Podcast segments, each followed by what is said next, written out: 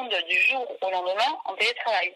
Pour l'instant, après je pense que ça va changer, mais il y a une forme de sidération où euh, tout le monde essaie de comprendre ce qui va se passer, comment ça va se passer.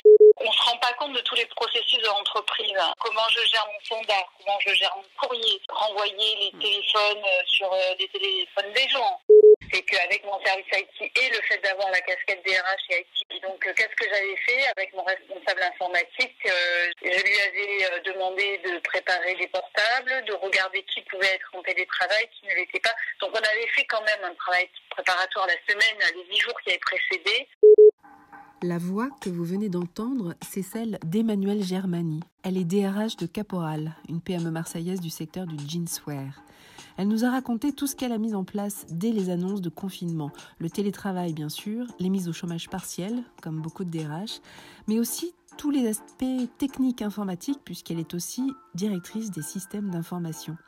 On vous invite à une plongée au cœur du métier par temps de crise. Alors, nous n'avons pas pu l'enregistrer jusqu'au bout, faute de qualité du réseau, hein, ça arrive. Alors je vous invite à lire cette interview que nous avons retranscrite pour vous sur Cadre Emploi.